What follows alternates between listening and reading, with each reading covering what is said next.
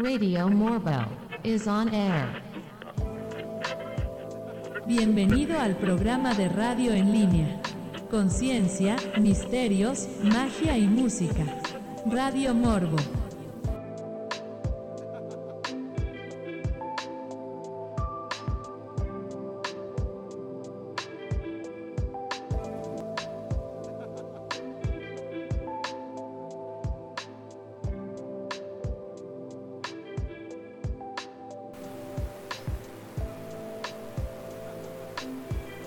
Bendecidas noches bienvenidos a una misión más de Radio Morbo. Mi nombre es Ángel, el Morbo Morales. Estamos aquí transmitiendo eh, en todas las plataformas posibles de eh, streaming, de podcast y de cualquier tipo de audio casi creo. Y también ya vamos a haciendo un pequeño brinco hacia YouTube y hacia Odyssey. Eh, Library, que es una plataforma de videos muy parecida a YouTube, pero eh, sin tantas restricciones en muchos sentidos. Así que eh, pues vamos a ver cómo funciona esta situación. Nada más tenemos un, el último capítulo se fue grabado y subido a esta plataforma. Como dije, mi nombre es Ángel Morales. bienvenidos, estamos aquí para hablar de algunos temas ya clásicos en nuestra plataforma, en nuestro programa. Vamos a ver algunas noticias eh, absolutamente nada relevantes. Muchas de ellas son exageraciones, mentiras y teorías de conspiración que no tienen el menor sentido. Pero bueno, vamos a darles un pequeño vistazo y a ver qué tal, qué tal nos puede ir con estas noticias. Eh, eh, en la actualidad, fuera, del, fuera de estas cosas que vamos a ver, eh, tengo que decirlo que eh, la cultura pop fue golpeada de una manera muy dura recientemente y personalmente me siento bastante agredido por la forma en que fue hecha esta situación, que llegamos a esta situación. Estoy hablando de lanzamiento por parte de la plataforma de video Netflix de la continuación espiritual de la serie de los años 80 de He-Man. Eh, una serie escrita por Kevin Smith y eh, producida por Mattel. Eh, fue recientemente lanzada y pues los abucheos no se hicieron esperar. Realmente el público al que supuestamente estaba dirigido este, este nuevo show pues no estaba nada contento con lo que estábamos viendo. Realmente fue algo mm, totalmente decepcionante yo como fanático que en, mi momento, yo soy del 83, la serie salió creo que en el 84, cuando llegó aquí a México, que fue creo que en el 86, no estoy muy seguro, eh, yo la vi hasta tiempo después cuando ya fueron repeticiones, pero a mí He-Man fue una de las series que más, que más me gustó.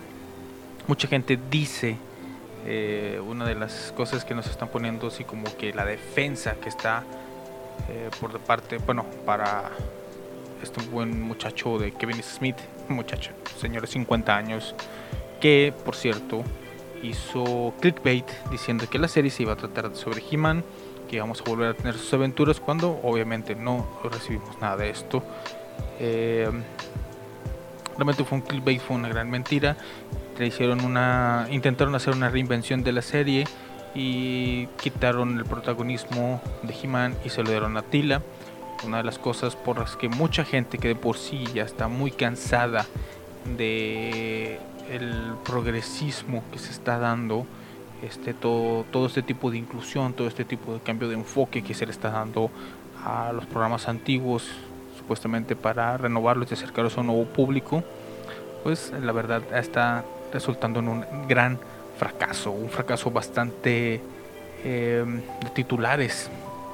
Básicamente puedes encontrar muchos las noticias, las críticas y los pensamientos. Algunas personas defienden ciertos cambios, otras simplemente no los pueden eh, tolerar porque realmente sí fueron muy exagerados los cambios, no solo por el lado progresista, sino por el desarrollo de historia y de personajes, ya que eh, los personajes no son presentados, la, la serie misma como que te intenta, como que te da a entender que tú ya deberías de saber quiénes son los personajes que están, que estamos viendo. Entonces no se les da una presentación y eh, se les cambió los orígenes, las personalidades a muchos de ellos. Lo que a mí en lo personal más me reventó el pinche hígado y que casi reviento todo este asunto es eh, el primer capítulo cuando la motivación de Tila para eh, comenzar toda esta historia, todo este desarrollo, toda esta nueva trama es el sentirse ofendida porque le mintieron con la identidad de He-Man, que era, bueno, eh, la identidad secreta de He-Man, que era Adam. Se sintió traicionada, así que ella decide abandonar todo, mandarlo toda la chingada e hice la mierda y convertirse básicamente en hombre, pero bueno, eso es, algo totalmente independiente para algo que a mí no me puede incomodar tanto. Simplemente el hecho de la motivación, lo que nos cuenta, nos pone en la situación principal es una traición de una sola mentira, a pesar de que durante la serie nos dicen que son muchas mentiras y que ella estaba harta de estas mentiras, que solo fue una sola mentira la que se le dijo y no fue una mentira realmente. Bueno, eso dirían los mentirosos. Era una, algo que estaba oculto, no era una mentira propiamente. Bueno, realmente sí era una mentira, pero es una pendejada. Que la trama se centre en eso, que se centre eh, en esa supuesta mentira. Eh, y hay otras cosas más que suceden durante la serie, que por ejemplo el origen de Orco, que en la serie original eh, se sabe por un capítulo especial donde van a visitar la dimensión original de donde él era él de donde era él. Y eh, averiguamos que él era un gran hechicero en aquella otra dimensión. Simplemente la magia no es equiparable, no era lo mismo. Eh, básicamente el personaje de Orco era torpe, entre comillas, pero porque la forma de hacer magia en, ambas dimensiones era diferente. Entonces, en la serie, en la serie original, en su dimensión, él era eh, Orco the Greatest, el grandioso, el, el grande y en esta nueva en esta continuación de la saga nos lo ponen como si él fuera un completo inútil que ni siquiera podía decir su nombre.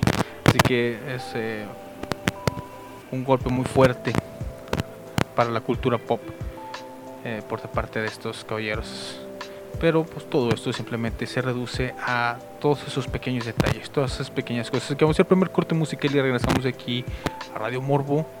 Eh, vamos con All the Small Things y regresamos. The hits just keep on coming.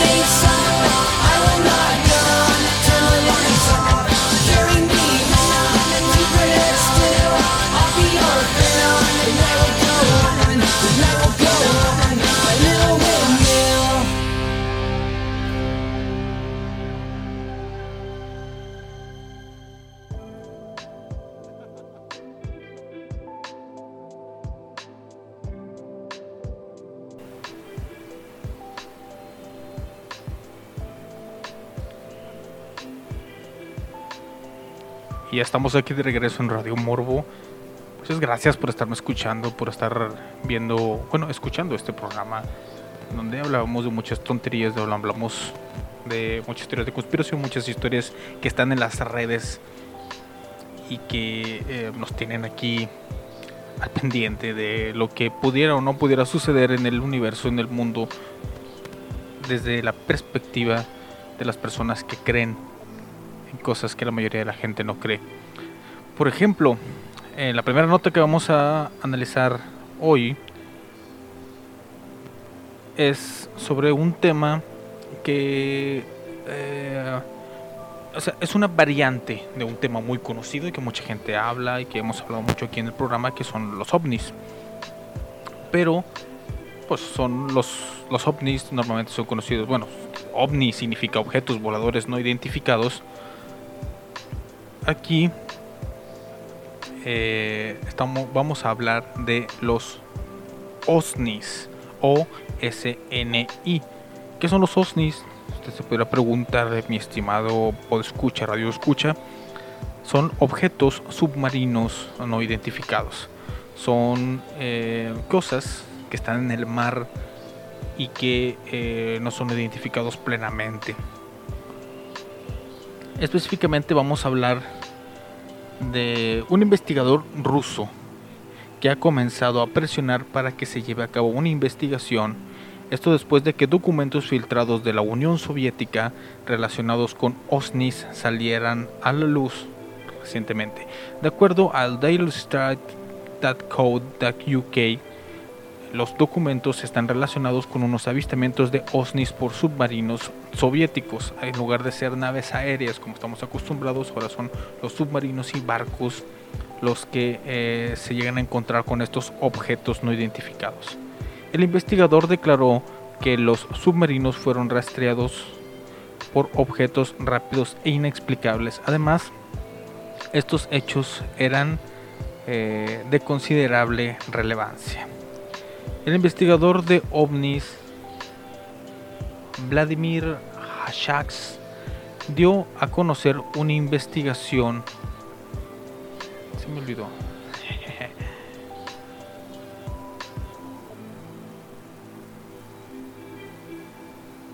bueno, eh, dio a conocer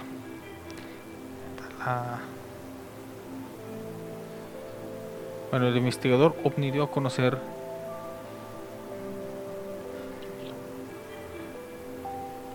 eh, en Aliens Revelation para después ser recogidos por un medio europeo. De acuerdo a los archivos soviéticos, la presencia de objetos submarinos no identificados u OSNIs por sus siglas eh, son captados en todas las aguas del planeta. No, no es un eh, fenómeno muy localizado, es algo muy abierto. Estos objetos poseen una tecnología avanzada, la cual supera por mucho a cualquier submarino terrestre. Uno de los archivos y el que más interés captó de Hashasha, el, bueno, el investigador, está relacionado con un submarino nuclear a través de una misión de combate en el Pacífico Sur. El submarino captó seis objetos que viajaban en línea recta a velocidades que superaban los 230 nudos o más de 426 kilómetros por hora. Para ese momento, el submarino más rápido de la Armada Soviética era el K-222 eh, o 222, 222, el cual alcanzaba una velocidad máxima de 44 nudos o 82 kilómetros, eh, que serían que 6 veces menos, más o menos 5 veces menos. Se creía que estos objetos se movían directamente hacia los submarinos, lo que generó que se detuvieran. Los OSNIs, por otro lado, fueron perseguidos hasta la superficie antes de despegar. Una de las curiosidades que más he notado yo sobre las historias de los OSNIs es que eh, entran y salen con una extrema facilidad del agua. Muchos de los, recientemente de hecho, en, en TikTok y en otras series se ha eh, difundido un video en el que supuestamente se logra ver un OSNI que está cerca de un crucero. Eh, no, no, no pude localizarlo para poder verlo, simplemente fueron comentarios de otras personas que he visto eh, otras personas que han comentado estos videos en, en otras redes sociales que no es TikTok, donde hablan justamente de eh, la proximidad, bueno, obviamente en estos tiempos que ya tenemos más accesibilidad a aparatos de grabación, pues es obvio que se supone que deberían de aumentar los eh, las visualizaciones, las vistas de este tipo de situaciones, pero pues bueno, muchas de esas también por el avance mismo de la tecnología que nos da oportunidad de poder editar video y de crear eh, cosas bastante sorprendentes con nuestros ordenadores o computadoras, pues también se presta a que eh, pueda haber falsificación más fácil de todo este tipo de documentos. En muchas ocasiones el equipo ha proporcionado lecturas de objetos materiales que viajan a velocidades extraordinarias. Eh, está además decir que moverse a esas velocidades, incluso en tierra firme o en el aire, es sumamente complicado. La presión del viento podría destruir cualquier vehículo. Ahora, la resistencia del agua es mucho mayor, por lo que estas declaraciones parecen desafiar a la propia física. Para Ashasha, Ashasha, voy a aprender cómo se dice. Solo hay una explicación para ello. Los vehículos contaban con una tecnología, obviamente millones, no miles, millones de años más avanzado que la tecnología en la Tierra. Sin embargo, ninguno de estos documentos ha sido estudiado debidamente, por lo que el investigador pide de manera formal que se convience, se abra una carpeta de investigación. Pienso en las bases de submarinos y digo, ¿por qué no? La forma más sencilla es el escepticismo, no creas y no hagas nada, rara vez se exploran grandes profundidades, en consecuencia es fundamental examinar lo que encuentran. Básicamente es aquí, eh, obviamente, otro investigador del fenómeno ovni bastante documentado que está buscando que se haga algo que en la actualidad es un todavía es muy difícil. Es mucho más fácil viajar al espacio que viajar a profundidades grandes en el mar. Eh, lo conocemos realmente muy poco del mar y creo yo en lo personal creo que va a seguir así durante mucho tiempo más. Es muy difícil el poder desarrollar materiales y tecnología para poder soportar todas esas, esas presiones.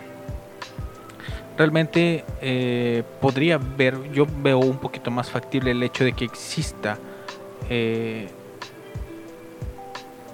algo más allá de los límites a los que podríamos llegar debajo del agua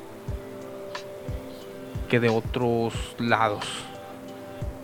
Pero aún así es prácticamente imposible que realmente existe, ya que realmente necesitaría, como lo mismo lo dice, o sea, parecería que están violando las leyes de la física.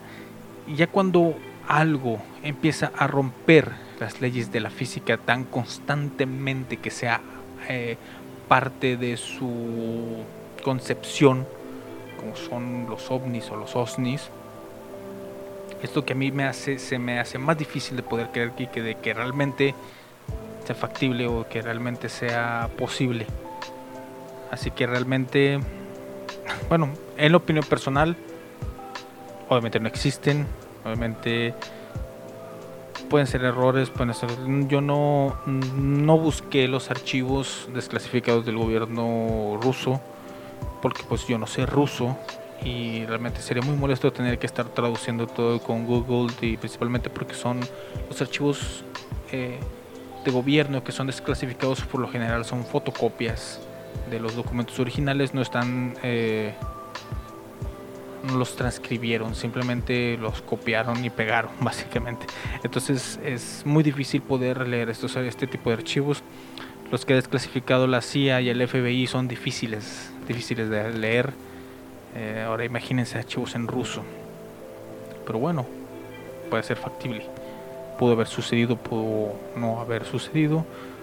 Hasta que no existan las pruebas, no existen las investigaciones correspondientes, pues no vamos a saberlo. Mientras tanto, vamos a, escuchar una muy bonita canción de Dark Stride, Money for Nothing, y regresamos aquí a Radio Morbo. Best days on the best music for your ears. My one and only station.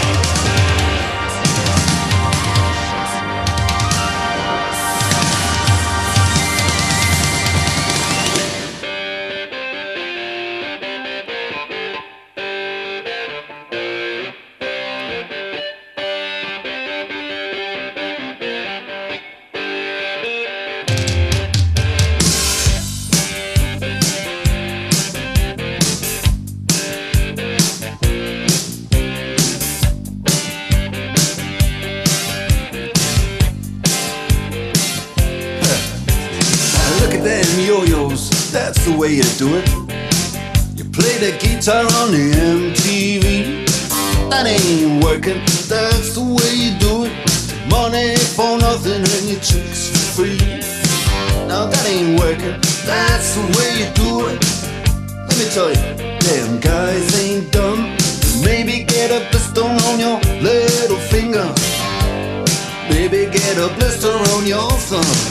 We got to install microwave ovens, custom kitchen deliveries. Refrigerators. We got to move these color TVs. The little faggot with the earring and the makeup. Yeah, buddy, that's his own hair. The little faggot got his own jet airplane. The little faggot, he's a millionaire. We got to install microwave ovens, custom kitchen deliveries.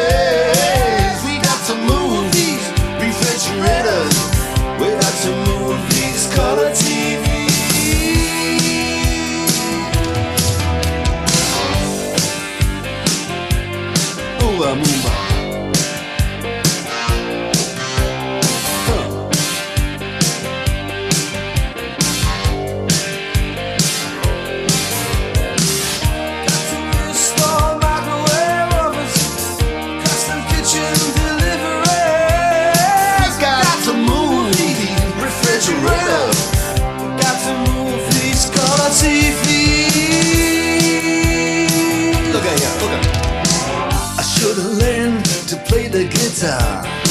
I should have learned to play them drums. Look at that mama, she got it sticking in the cameraman. And we could have some. And he's up there. What's that? Hawaiian noises. He's banging on the bongos like a chimpanzee. Oh, that ain't working. That's the way you do it. Do it. Get your money for nothing. Get your chicks for free. We got to install microwave oven, kitchen deliveries. We got to move these refrigerators. We got to move these color TVs.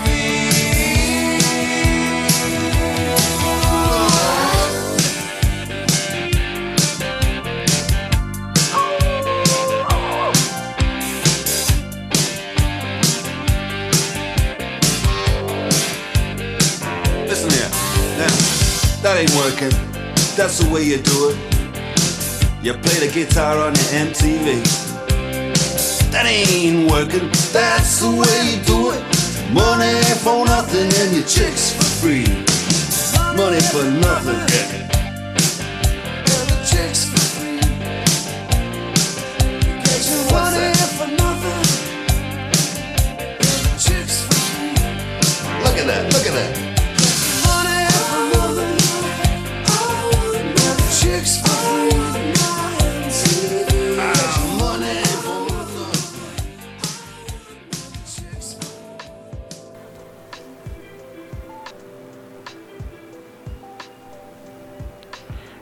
Aquí de regreso en Radio Morbo. Después de haber tenido este muy rico corte musical, vamos a hablar en esta emisión, este programa. Vamos a tener donde hablamos de muchos temas. ah, Hablamos de temas muy importantes.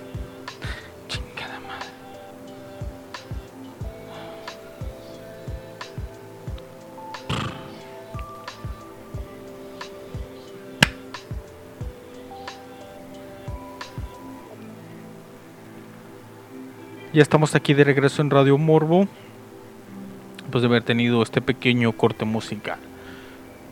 Radio Morbo es una emisión de radio por internet donde cubrimos temas que realmente no tienen importancia, realmente eh, no tienen relevancia, pero son bastante interesantes, son temas interesantes, son temas divertidos que podemos discutir, platicar y poder darle un enfoque eh, para poder comprender a dónde es, a dónde vamos, eh, no como humanidad, sino como comunidad que existe. Analizamos básicamente eh, noticias del mundo eh, místico, paranormal, conspiranoico y ahorita estamos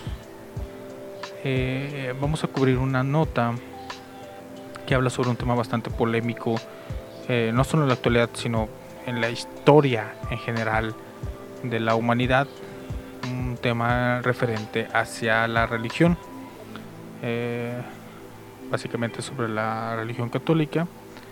Eh, siempre he tenido estas eh, discusiones sobre temas bastante polémicos entre la religión y lo académico. Y ahorita justamente vamos a hablar de eso. Dice, son varias veces en que la religión ha decidido borrar parte de la historia para que no se atente contra sus intereses. Sin embargo, muy poco se sabe de las ocasiones en las que se decidió eliminar el conocimiento. Eso sucedió con el libro de Arquímedes y sus avances científicos. La fe es la base que mantiene la iglesia. Mientras más conocimientos obtiene la humanidad, menos devota se vuelve. El libro de Arquímedes podría haber generado eso. El avance científico que se perdió con el palimpsesto de Arquímedes podría haber hecho que nos saltáramos siglos enteros. Esto es una aseveración que yo he escuchado muchas veces, lo he visto muchas veces.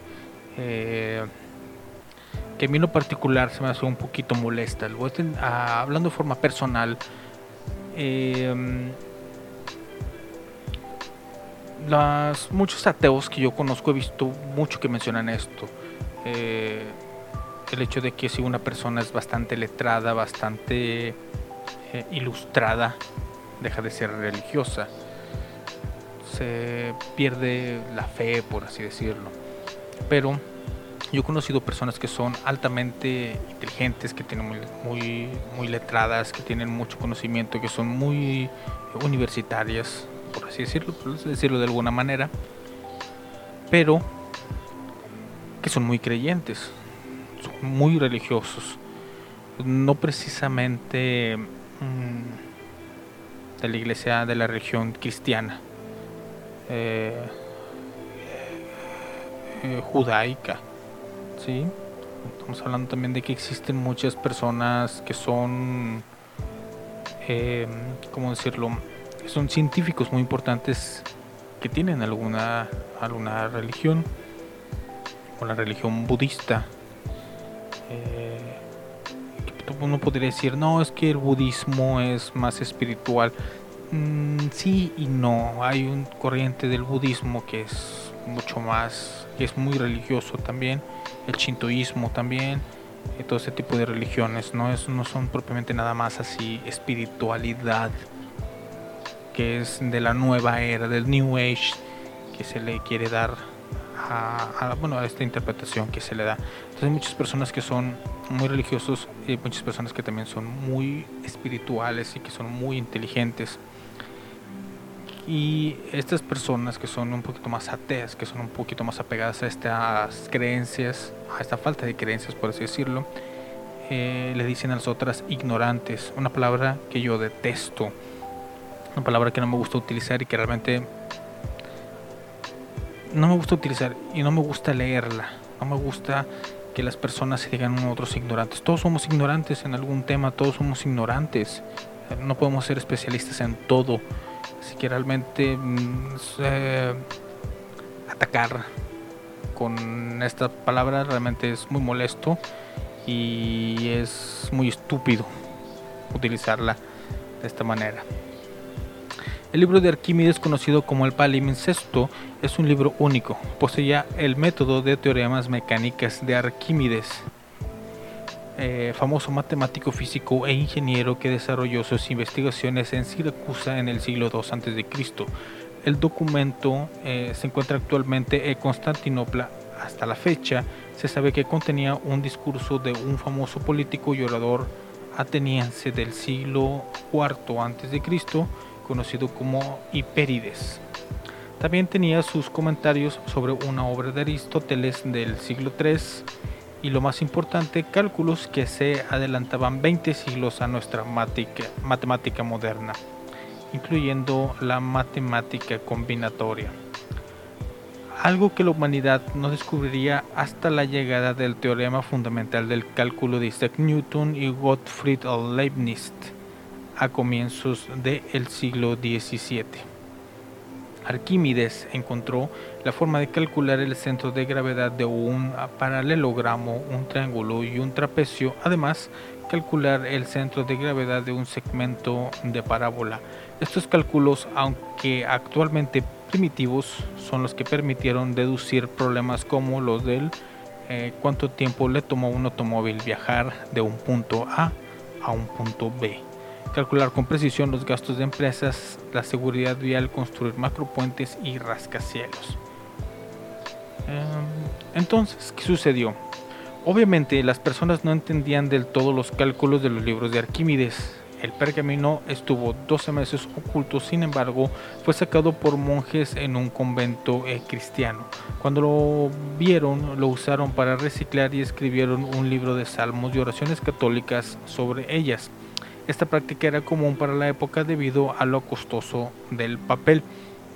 Los monjes decidieron no darle importancia al libro de Arquímedes priorizando su religión. En 1906, cuando se encontró una vez más en Constantinopla, la investigación del documento se estancó por años debido a la Primera Guerra Mundial, pero en 1998 un equipo de 80 científicos y expertos en cultura clásica, la mayoría proveniente de la Universidad de Stanford, realizó trabajos arqueológicos sobre este y otros documentos. La utilización de rayos X hicieron que los datos del libro de Arquímedes sorprendieran a todos los presentes, revelando este maravilloso hallazgo. Bueno, Claro que sí, obviamente, si alguien no es letrado sobre un tema como este que estamos hablando, obviamente va a menospreciarlo. En cualquier sentido, en cualquier circunstancia. No es tanto como que lo religioso o no, lo, no religioso. Eh, a mí en lo personal, como una persona, como un cinéfilo, una persona que me gusta el cine bastante, hay películas que otras personas consideran una obra de arte que deberían de eh, preservarse y mantenerse en una, ¿cómo se dice? Una plataforma, en un pedestal. Para mí son basura. Y se me hace un gasto millonario en realizar películas que no van a ningún lado, que son demasiado subjetivas y que mm, no deberían de hacerse de esa manera.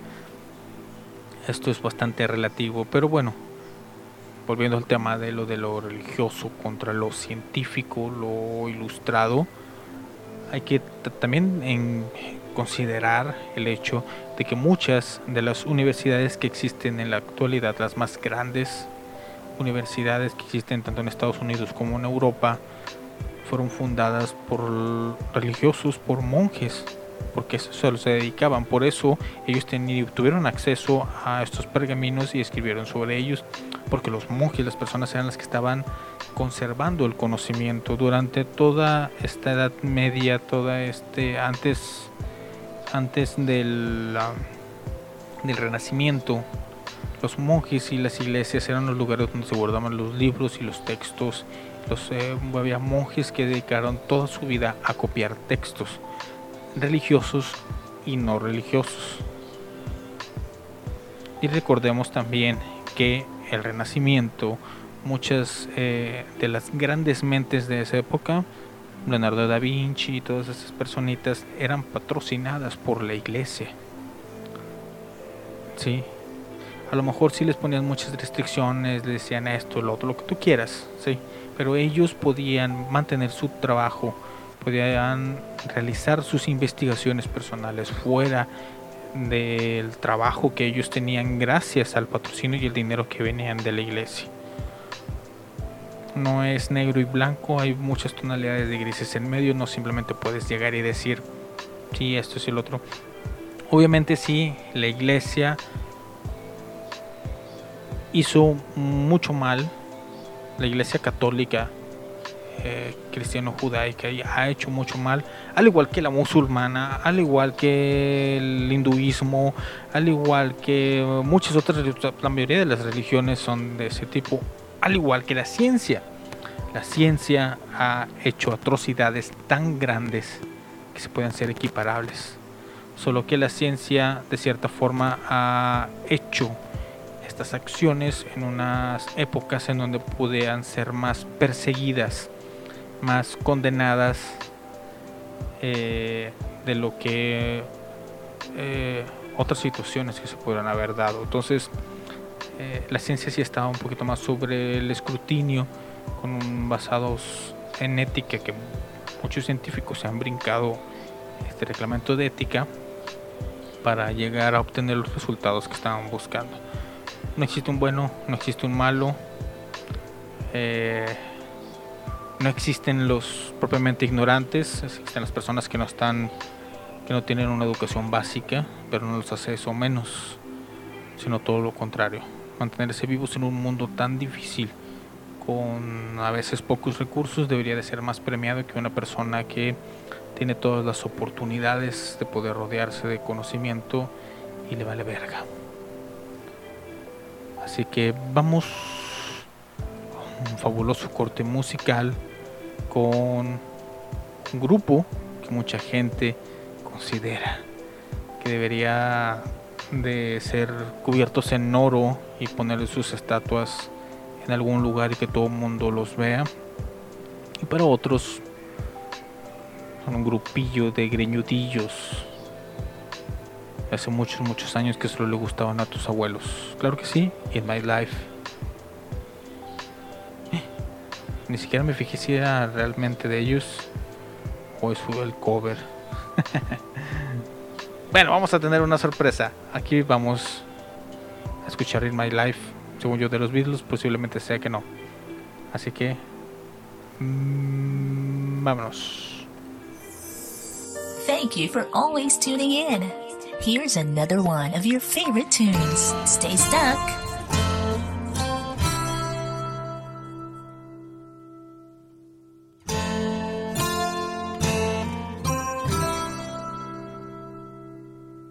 There are Ahora la versión de Ozzy. places I remember all my life. Though some have changed, some forever, not for better. Some have gone, and some remain. All these places have their moments with lovers and friends. I still can recall some are dead and some are living. In my life, I love them all. But of all these friends and lovers, there is no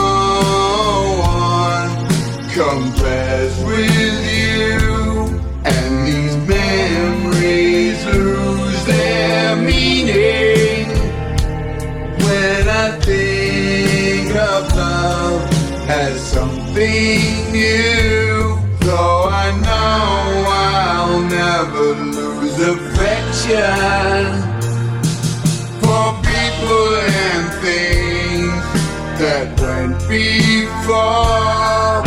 I know I'll often stop and think about them. In my life, I've loved you more.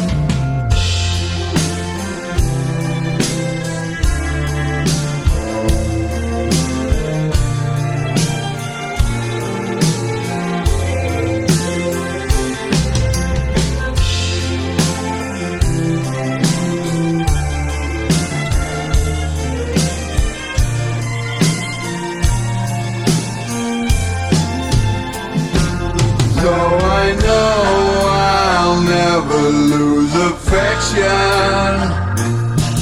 for people and things that went before. I know I'll often stop and think about them in my life. I love you more. In my life, I love you more.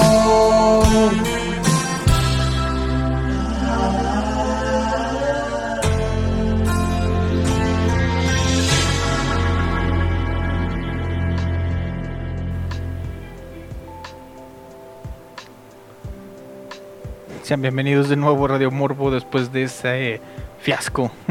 bueno, no fue un fiasco porque es una muy bonita canción interpretada por Ozzy Osbourne, originalmente de The Beatles, On My Life. Eh, pequeño errorcillo ahí. Más vi el título de la canción, como está básicamente en aleatorio las canciones que se me están poniendo, pues no, no tengo realmente. Bueno, sí podría tener el control, pero qué hueva. Mejor que ustedes deciden qué canciones pongo. Mándenme mensajes, pídenme las canciones que quieran. Vamos a ver si, si las podemos poner y complacer a la gente. Continuando aquí en Radio Morbo, vamos a hablar de otra cosa. Igual, nada importante en el mundo. eh, no desde la perspectiva en la que estamos, no desde el punto donde estamos, tanto dentro de la historia como la humanidad, sino también como globalmente. Pero puede ser interesante. Vamos a hablar mm, de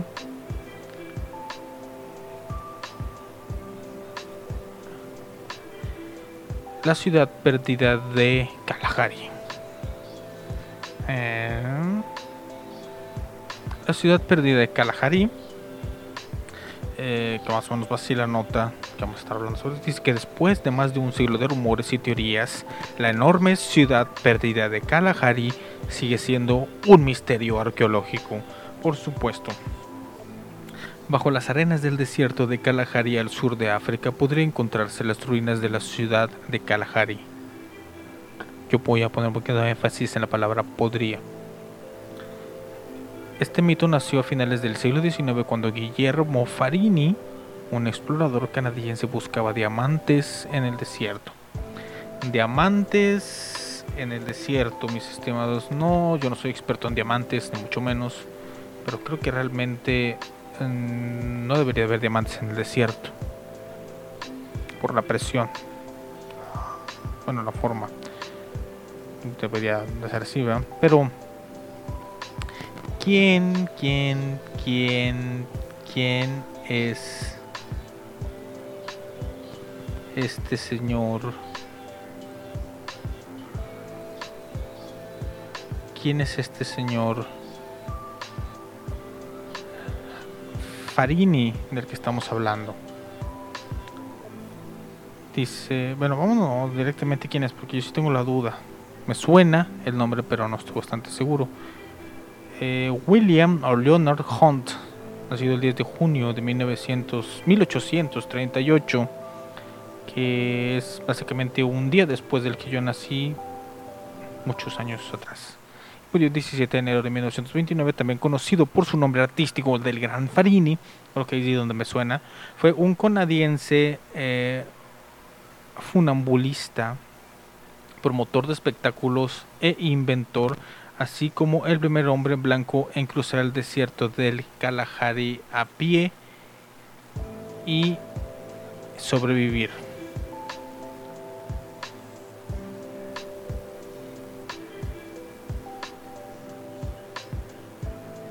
Es bastante curioso. Una de las cosas que más me sorprende es que las ilustraciones o fotografías que existen de este tal Fallini, eh, William Leonard Hunt, el gran Farini, son con personas de color.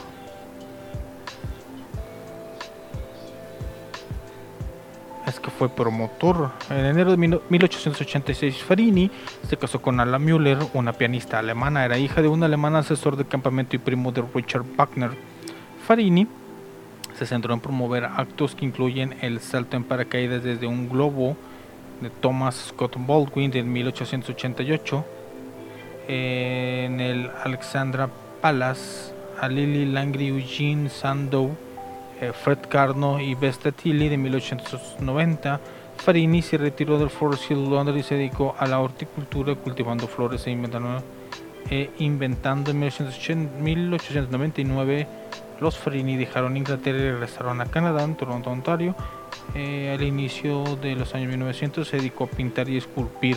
No dices precisamente qué espectáculos son los que tenía. Como no, aquí están. Se adoptó, durante un tiempo actuó como un muchachito que adaptó eh, llamado Samuel Watsgate y conocido como el niño niña. Niño Niño Farini y más tarde con Lulu, una acróbata hombre-mujer. Terminó su carrera acrobática en 1969, temiendo que si continuaba finalmente podría lastimarse seriamente. También, el, también tuvo un hombre bala.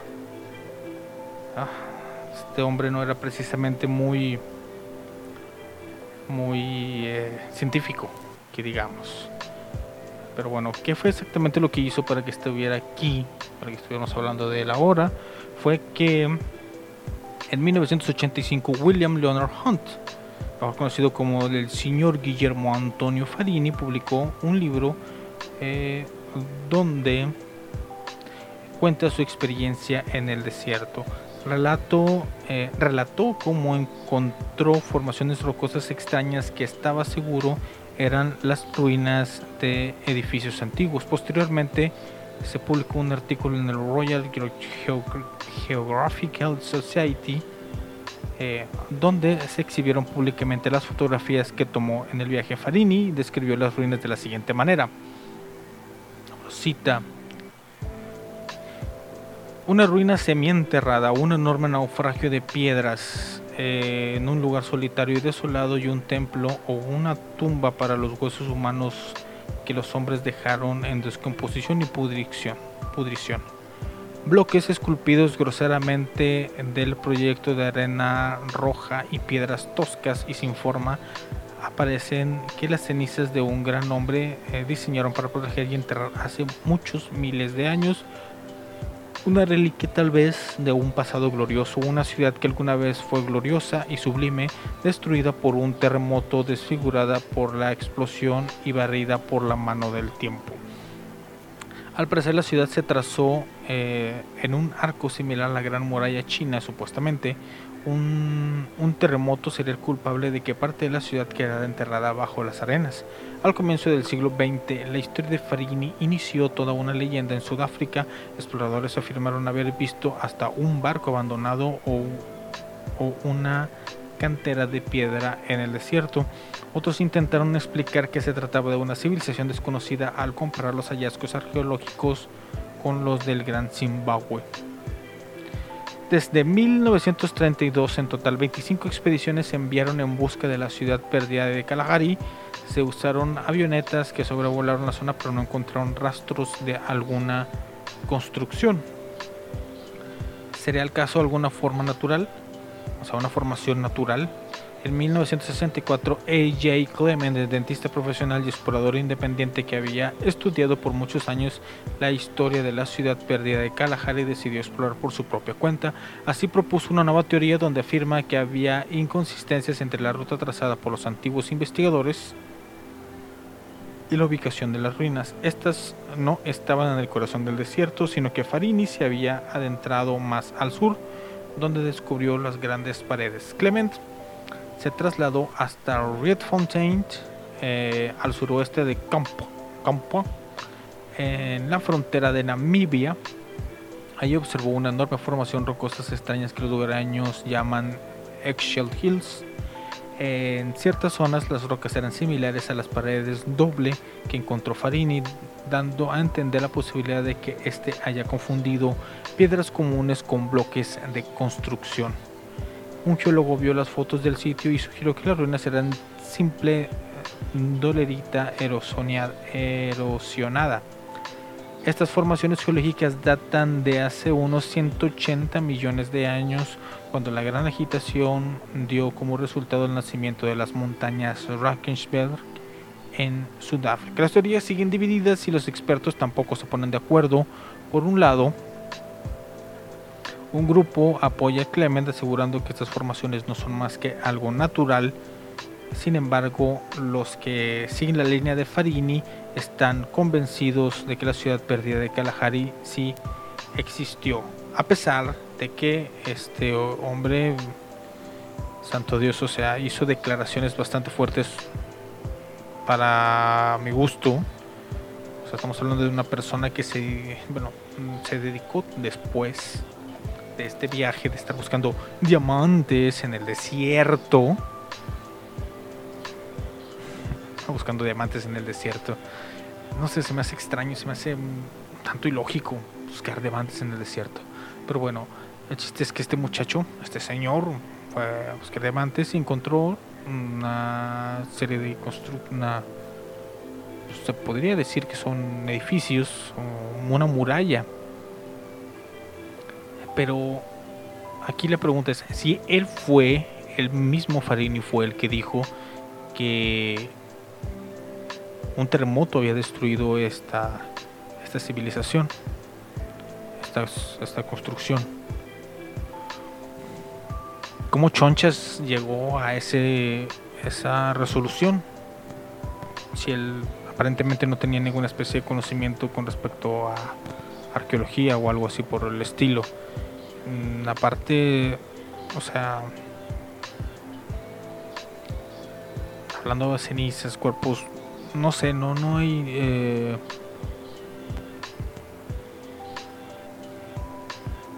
es muy dudoso que realmente eh, existen personas que todavía, que todavía crean eh, en este tipo de historias, como hay gente que agarra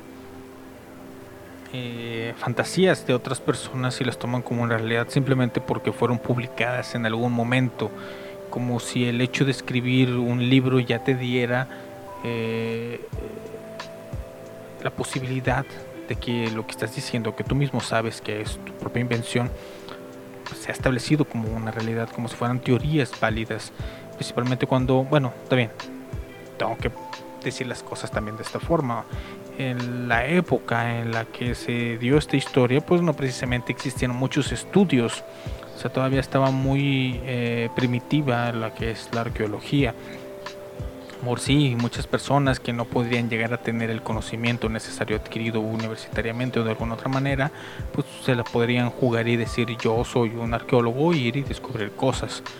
Está bien, hay que también tomar en cuenta estas, estas situaciones, pero deberían de tener justamente algo que se llama eh, pruebas pruebas físicas, algo que tú puedes comprobar, ir y presentar y que pueda la gente tanto como aceptar lo que estás diciendo, como contrarrestarlo, contradecirte, decirte no, estás, bien pinche loco, pues, por estilo, eso es, eso es parte de, si durante 100 años, sí, ¿no?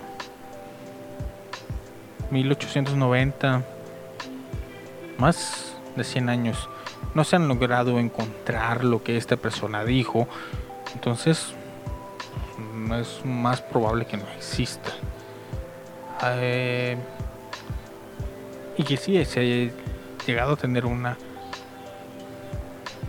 muy fuerte confusión, tanto por la falta de experiencia como por lo básico de suponer. Suponer es una cosa tan sencilla.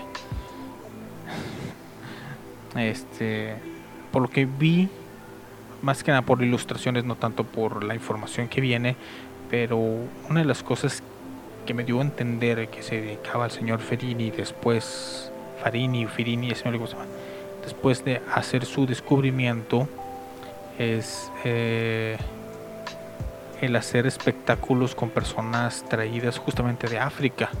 ¿sí? Durante mucho tiempo, en los años 1800, principios de los 1900, no, fue nada más que en 1800, cuando todas estas personas estaban viajando para descubrir toda esa zona desconocida, las pequeñas islas del Caribe y todos, todos estos lugares, adentrarse más en las junglas, al encontrarse con, eh, tribus que estaban más alejadas de la civilización, se les consideraba como un espectáculo o algo a- como encontrar una nueva especie eh, de animal y eran tomados y llevados a la civilización, a las ciudades principales, Inglaterra, Estados Unidos, eh, países europeos y presentados como espectáculos, cobrando algunos cuantos centavos. Así se podían, personas que eran básicamente cirqueros haciendo un freak show o un show de un show de fenómenos, realmente estaban traficando con humanos y, y se hacían se presentaban a sí mismos como alguna especie de científicos ya que eh, hacían pruebas simplemente eran shows diciendo miren al niño niña de otra de otra parte del mundo que puede llegar a ser civilizado. Lo ponen ahí a jugar la pelota o no sé, cosas así por el estilo. Es este, muchos avances, muchos conocimientos se dieron de esta manera. Volvemos a lo mismo del, del tema de la religión contra la ciencia. Ninguna de las dos, una de las dos se salva. Todos estamos man todas estas eh, corrientes para intentar llevar a la humanidad a un siguiente paso están ciertamente contaminadas. Pero, como dice la cremosa en la siguiente canción que vamos a poner aquí, Radio Morbo, Not Broad Pain Hearts, y regresamos para despedir el programa. Regresamos aquí a Radio Morbo.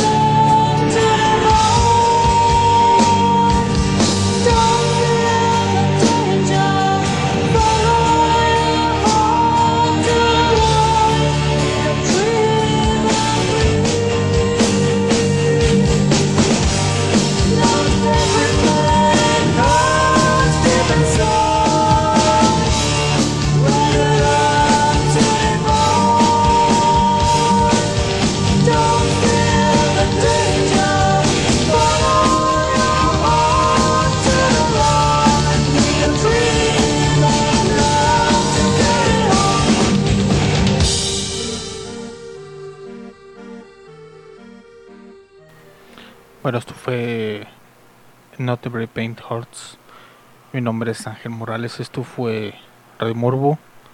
Nos vemos en la próxima emisión. Y recuerden, no sean unos idiotas y no utilicen la palabra ignorante de mala manera. Estamos escuchando bendecidas noches. Este es el fin, por hoy. Pronto volveremos a estar en línea. En Radio Morbo. Thank you.